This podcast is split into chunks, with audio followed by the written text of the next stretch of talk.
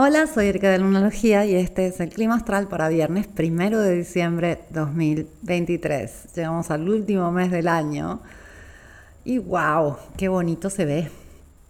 La luna hoy pasa de eh, cáncer a Leo y lo curioso es que este cambio de agua a fuego lo hace por la mañana en Latinoamérica, eh, ya llegando el mediodía este, en algunos países, pero en España por la tarde. Entonces este cambio rotundo en la energía eh, va a ser en diferentes momentos del día y sí se va a sentir. Siempre que la luna pasa de un signo este, de agua, como lo es Pisces, como lo es Escorpio o en este caso Cáncer, a un signo de fuego, este, se siente esa eh, variación en la energía, ya que con la luna en fuego estamos mucho más dispuestos a interactuar, mientras con la luna en signos de agua estamos más introspectivos.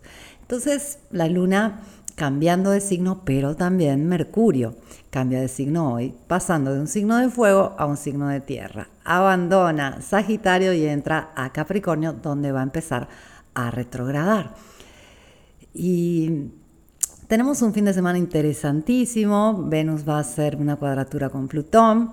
Y ya la luna un poco nos lo hará sentir, te lo conté en el clima astral de ayer, porque la luna eh, cuando se opone a Plutón es como que ya recuerda, ouch, este, también está Venus de por medio. Aquí hay un tema, ¿no? Ya te hablé de esta alineación el día de ayer y eh, sucede por la mañana esta oposición luna-Plutón en Latinoamérica mientras en España ya en la tarde, y es una oposición Luna-Plutón que este, hace cuadratura con Venus. Y esto puede hablar del hecho de sentir que eh, lo que deseamos y lo que necesitamos está en dos lugares diferentes y hay que luchar por ello, o podemos ponernos muy intensos para tratar de que las dos cosas coincidan. Y hablemos un poco de diciembre, este mes eh, tan particular porque es un mes que siempre es cardine, cardinal, cierra un año eh, y siempre que hay cierres hay aperturas y es un mes de solsticio, es un mes de cambio de estación. Y los solsticios son momentos de muchísima fuerza. Todos los años, alrededor del 21 de diciembre, el Sol entra al signo de Capricornio, entonces no estamos dirigiendo a un solsticio. Y siempre que hay solsticios o equinoccios, en el momento previo hay una estación mutable, hay un, el Sol transitando por un signo mutable y eh, hay cambio.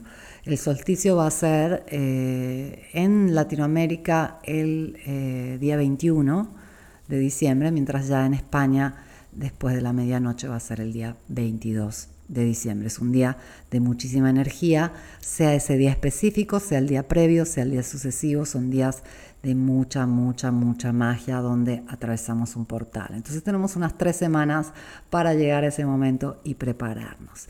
Y el sol va a estar este, dándolo todo este mes y vamos a tener este, lindos contactos en general. Es un mes donde tenemos siempre la luna nueva en Sagitario va a ser el día 12 en Latinoamérica, el día 13 ya en España, una hermosa luna llena en el grado 20 de Sagitario. Eh, dije luna llena, es luna nueva. una hermosa luna nueva en el grado 20 de Sagitario.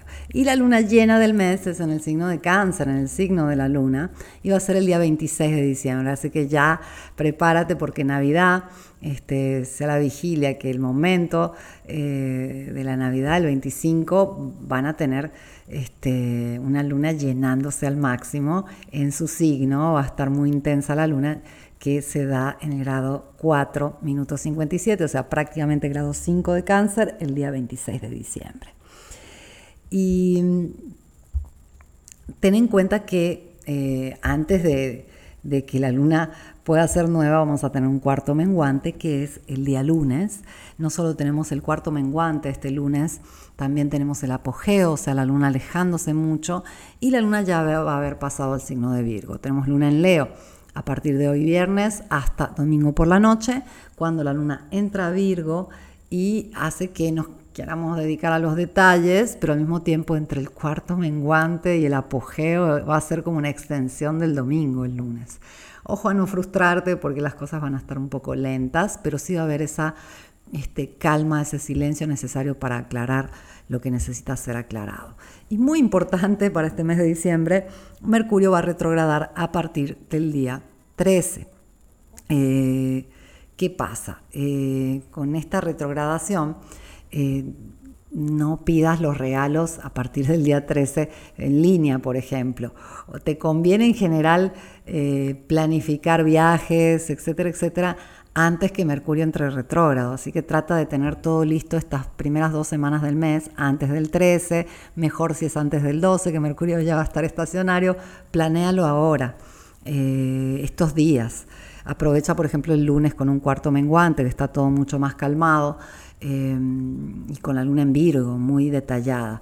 Este, porque a partir del 13 entra la confusión de Mercurio retrógrado, que se va a mantener retrógrado hasta el día 2 de enero. Además, ten en cuenta que Mercurio entra en Capricornio, como que nos da más estructura en lo que está directo, está un poco más fuerte Mercurio ahí que en Sagitario y eh, va a estar en Capricornio hasta el día 23 de diciembre. Luego ya retrógrado va a volver a transitar Sagitario. Y así como Mercurio está retrógrado este mes, vamos a tener planetas eh, arrancando directo. El día 6, Neptuno se pone directo. Eso ya nos dice que toda la primera y segunda semana de diciembre vamos a estar muy neptuneados, o sea, eh, soñando despiertos, o muy en contacto con la magia, pero también en riesgo de ilusionarnos mucho. Eh, ya que en el momento que se pone directo, que te recuerdo es el día 6 de diciembre, está con todo, porque se para en un punto, está estacionario. Entonces yo le calculo, si no dos semanas, 10 días de intensidad eh, neptuniana alrededor del 6, o sea, ya a partir de hoy Neptuno está muy fuerte y las, todas las alineaciones que vamos a tener este mes con Neptuno van a ser fuertes por ese motivo. Eh, también Quirón, que no es un planeta, es un asteroide, se va a poner directo el día 26 de diciembre, mismo día de una luna llena en cáncer. Y bien, este mes nos trae mucho, mucho más. Tenemos aspectos bien bonitos. Eh, tenemos todo para cerrar este 2023 con moño, con bombos y platillos, con las celebraciones este, necesarias eh, ya que ha sido un año fuertísimo, ha sido un año realmente transformador, que nos ha exigido mucho, pero también nos ha dado mucho. Eh, ha sido de, te quito, pero te doy, eh, fuertemente. Y vale la pena agradecer por todas las lecciones que tuvimos, vale la pena tomarnos el tiempo para poder meditar acerca de lo que fue, acerca de lo que queremos que sea, acerca de qué eh, ya no aplica en nuestra vida y que sí queremos que aplique. Es el momento de este, también darnos una palmada sobre el hombro y decir, wow, te felicito, sobreviviste, hiciste lo mejor posible. Y recuerda, cuando uno hace lo mejor posible, ya está, ya hizo lo necesario. Quizás esa sería la respuesta para vivir más tranquilos, hacer siempre lo mejor posible eh, como uno de los acuerdos toltecas, este, uno de los cuatro acuerdos. Cuando hacemos lo mejor posible ya hicimos más que lo suficiente, si fue mal aprendimos una lección, si fue bien podemos celebrar, estar contentos y orgullosos de nosotros. Pero te diré, vale la pena en cualquier caso estar un poco orgullosos de nosotros. Sobrevivimos este año y hicimos lo mejor posible, aprendimos muchas cosas y podemos hoy decidir que vamos a tomar todo ese aprendizaje y aplicarlo no solo en diciembre, sino en un nuevo año que se nos va a regalar pronto. Te agradezco por haberme escuchado, te deseo un fin de semana espléndido y vuelvo el lunes con el clima astral.